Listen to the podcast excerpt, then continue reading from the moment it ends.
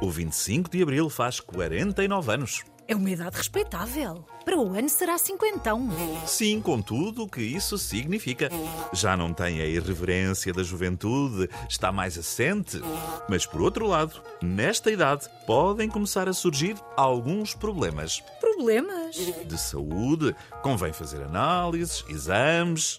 Mal, no estado em que se encontra o SNS, o 25 de abril ainda corre o risco de ter uma doença grave e ser diagnosticada demasiado tarde.